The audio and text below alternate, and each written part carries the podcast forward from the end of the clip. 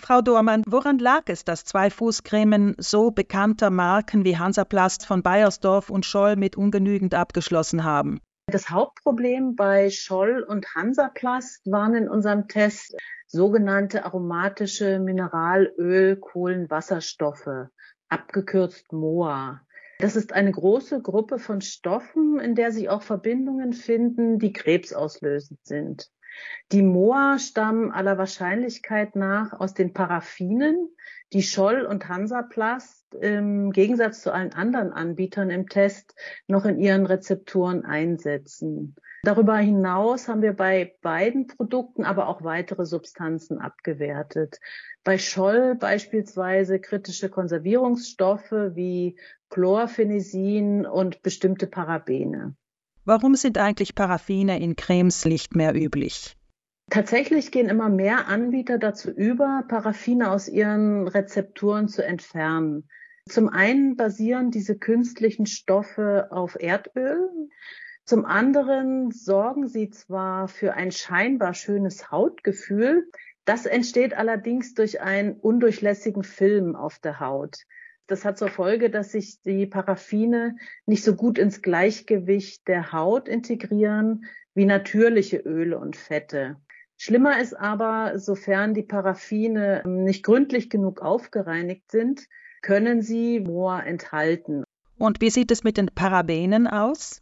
Parabene sind Konservierungsstoffe, die Kosmetik vor Keimen und Schimmel schützen sollen.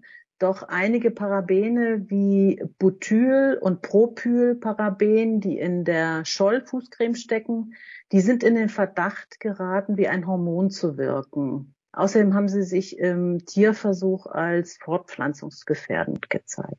Warum sollten wir unsere Füße überhaupt eincremen? Der Grund, dass wir unseren Füßen regelmäßig eine Portion Pflege gönnen sollten, ist der, dass die Haut dort viel weniger Talgdrüsen hat als andere Körperstellen. An den Fußsohlen sogar überhaupt keine Talgdrüsen. Deshalb neigen gerade die Füße dazu, schnell auszutrocknen oder gar schuppig zu werden. Und warum ist in den Fußcremes häufig Urea enthalten?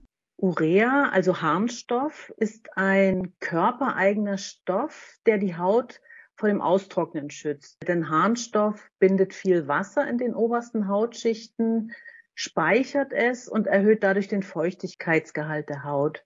Urea wird in der Kosmetik deshalb traditionell zur Pflege sehr trockener Haut eingesetzt. In Kosmetika wie Fußcremes in Gehalten bis zu 10 Prozent Höhere Urea-Konzentrationen sind dann üblich, wenn man beispielsweise auch Hauterkrankungen behandelt.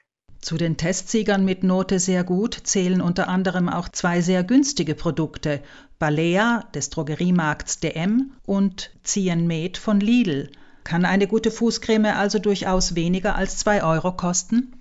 Ja, unser Test Fußbalsam hat einmal mehr gezeigt, dass gute Kosmetik wirklich nicht teuer sein muss und dass Eigenmarken von Discountern oder Drogeriemärkten häufig besser abschneiden als bekannte Marken großer Kosmetikkonzerne.